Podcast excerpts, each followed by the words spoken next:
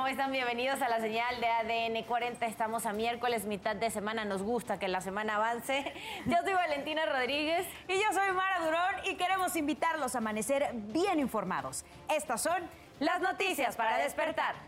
Dos policías muertos y seis delincuentes detenidos tras una balacera en la unidad habitacional Misión del Valle en Morelia, Michoacán.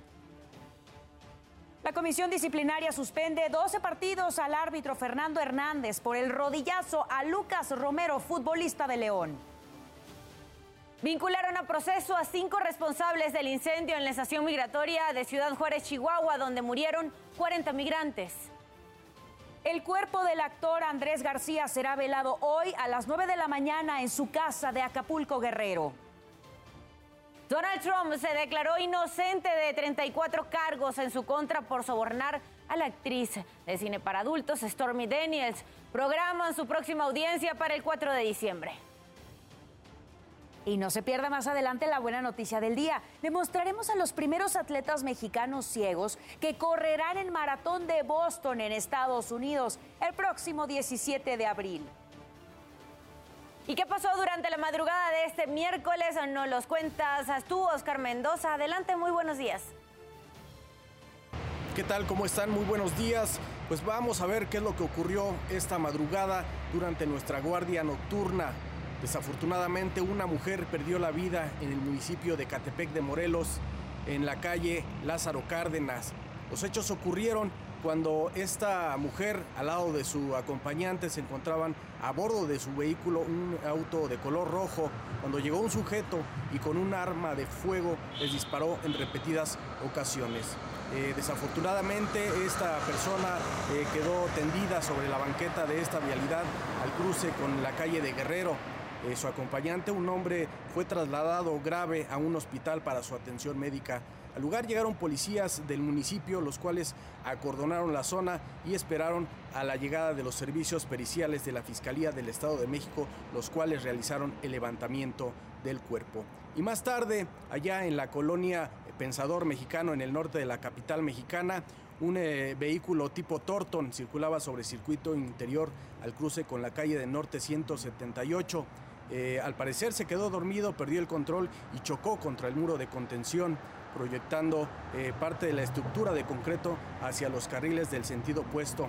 Un eh, automovilista que circulaba en esta zona no se percató de lo ocurrido y chocó contra esta sólida estructura. Eh, la suspensión se le dañó y no pudo seguir avanzando. Al lugar llegaron bomberos de la Ciudad de México, los cuales comenzaron con la limpieza y el retiro de este muro de contención. La vialidad fue cerrada por alrededor de 40 minutos mientras realizaban los trabajos.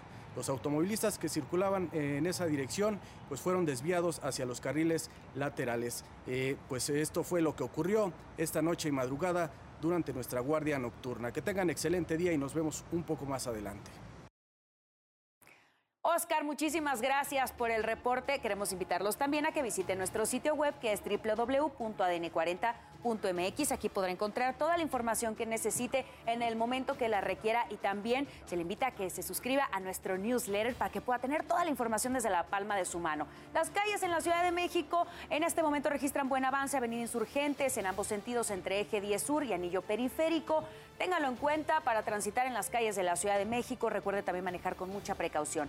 Las condiciones meteorológicas en nuestro país todavía nos indican que gran parte del territorio nacional se verá afectado por una onda de calor, lo que estará elevando las temperaturas. Las más elevadas, las temperaturas más altas se van a estar registrando para la zona centro, sur y sureste de nuestro país. Tenemos este sistema anticiclónico que es lo que estará eh, provocando también esta elevación en las temperaturas, pero para la zona norte y noreste tenemos el avance del Frente Frío número 47 en combinación con una línea seca y un canal de baja presión. Se esperan principalmente, les recuerdo, para la zona norte y noreste, algunos vientos, no se descarta la probabilidad de lluvias, incluso en algunas zonas podría registrarse la caída de granizo. Téngalo en cuenta. Les recuerdo también que en ADN 40 evolucionamos y queremos estar más cerca de usted. Por eso lo invito a reportar a través de todas nuestras redes sociales con el hashtag Ciudadano en Tiempo Real. Cualquier denuncia, reporte o situación que le inquiete. A través de redes sociales denunciaron los autos que se meten al Jardín Hidalgo en la alcaldía Coyoacán para estacionarse.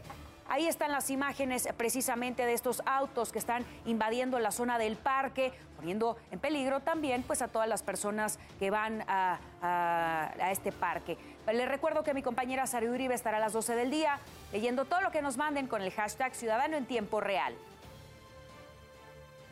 5.36 minutos de la mañana seguimos con la información y lo hacemos con este resumen. En redes sociales, una mujer del estado de Morelos denunció y encaró a un hombre que le tomó fotografías cuando esperaba la combi sin su consentimiento. Se trata de un checador del transporte público que se encuentra en la avenida Vicente Guerrero de Cuernavaca.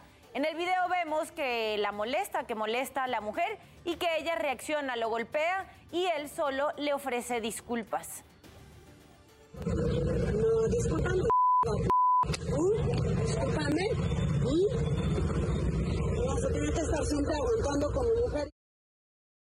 El Instituto Nacional de Migración dio de baja a dos de sus agentes por la agresión contra un migrante en un punto de verificación en Chiapas el pasado 3 de abril.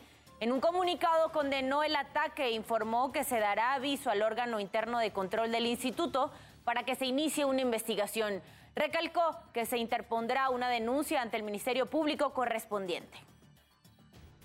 Víctor N. Pilo, piloto del globo aerostático que se incendió este sábado en Teotihuacán, se encuentra en el Centro Médico Adolfo López Mateos en Toluca. En su valoración en el hospital de Ajapusco, Hidalgo, los médicos determinaron que necesitaba un lugar más especializado. Recordemos que este sujeto tiene quemaduras de segundo grado en el rostro y en parte del brazo. Este hombre se encuentra bajo la custodia de la Fiscalía del Estado de México. Mientras que Regina, la menor de 13 años en la que sobrevivió al percance, fue dada de alta del Hospital del Niño en Toluca, donde permanecía internada luego de que se le realizara una cirugía para corregir la fractura del hombro derecho y reducir la luxación de cabeza humeral que sufrió tras el accidente. Siete muertos y trece heridos dejó una avalancha en la cordillera del Himalaya al noreste de India. El alud ocurrió cerca del paso de montaña Natula, un importante destino turístico en la frontera con China. Los equipos de rescate se mantienen en el lugar buscando a por lo menos otros 30 desaparecidos. 5 de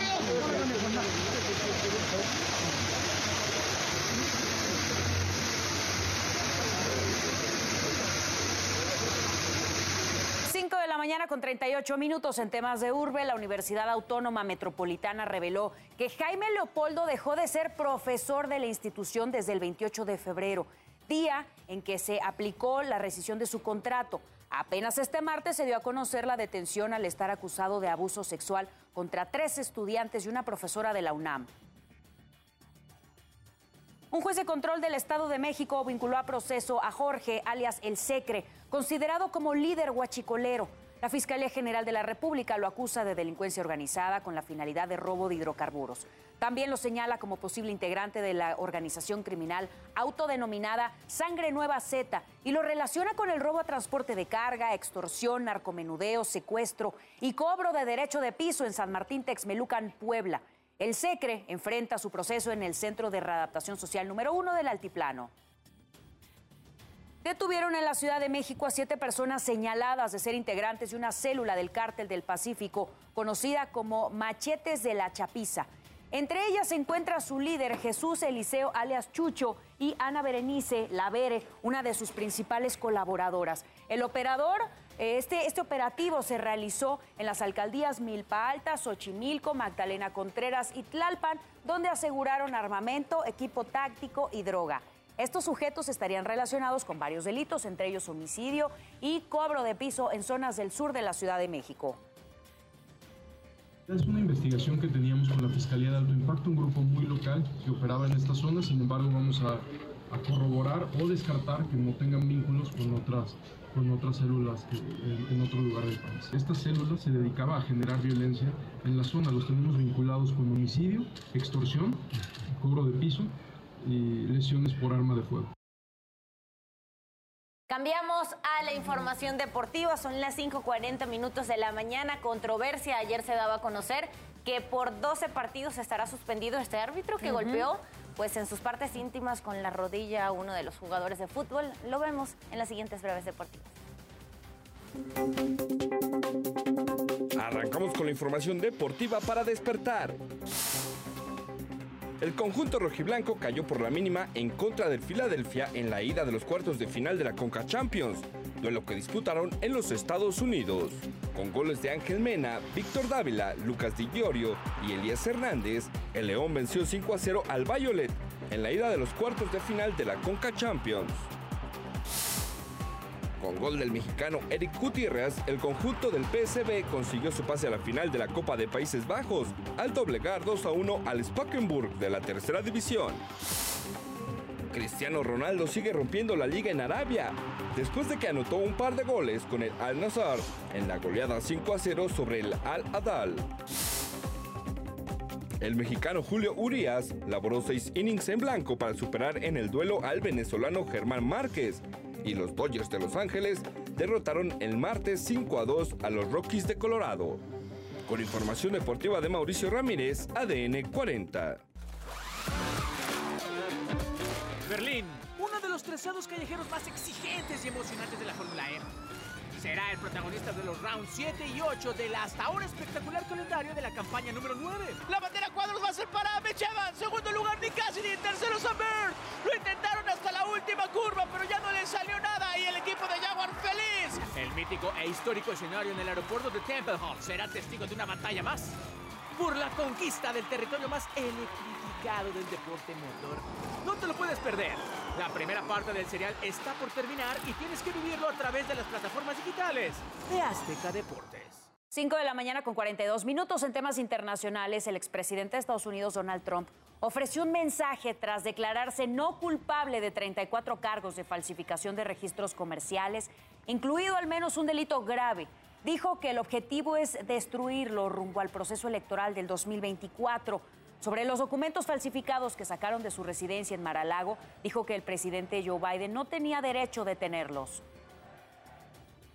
El fiscal de distrito de Manhattan, Alvin Bragg, reveló detalles sobre la audiencia que tuvo Donald Trump. Aseguró que el acusado hizo repetidamente declaraciones falsas en los registros comerciales de Nueva York. También hizo que otros hicieran declaraciones falsas. El fiscal también habló sobre el pago a la actriz de cine para adultos Stormy Daniels previo a las elecciones presidenciales en 2016. Consideró que el esquema violó la ley electoral de Nueva York que tipifica como delito conspirar para promover la candidatura por medios ilegales.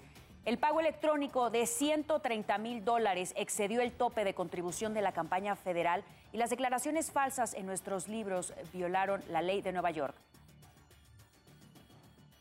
Todd Blanche, abogado del expresidente de Estados Unidos, Donald Trump, consideró que no hubo sorpresas en las acusaciones, pero lo que sí dijo es que lo catalogaba como un día triste porque no se esperaba que un expresidente pasara por esta situación. Por primera vez, Iván Yershkovich, el reportero de Wall Street Journal que fue arrestado por espionaje en Rusia, se reunió con sus abogados y familiares. Iván asegura que seguirá, bueno, Iván seguirá en prisión preventiva hasta el 29 de mayo y ya por su parte, The Wall Street Journal niega los cargos y pide también la liberación del periodista. Según el Kremlin, la semana pasada, eh, había sido atrapado infraganti. Ocurrió un evento violento, un enfrentamiento dentro de una mezquita en la zona conocida como el Monte del Templo en Israel. Todo inició cuando un grupo de jóvenes enmascarados palestinos lanzaron fuegos artificiales contra visitantes y policías israelíes desde la mezquita de Al-Qasr, donde se atrincheraron. En respuesta, la policía reaccionó e interrumpió en el lugar donde había decenas de personas que rezaban. Se habla de 250 personas lesionadas.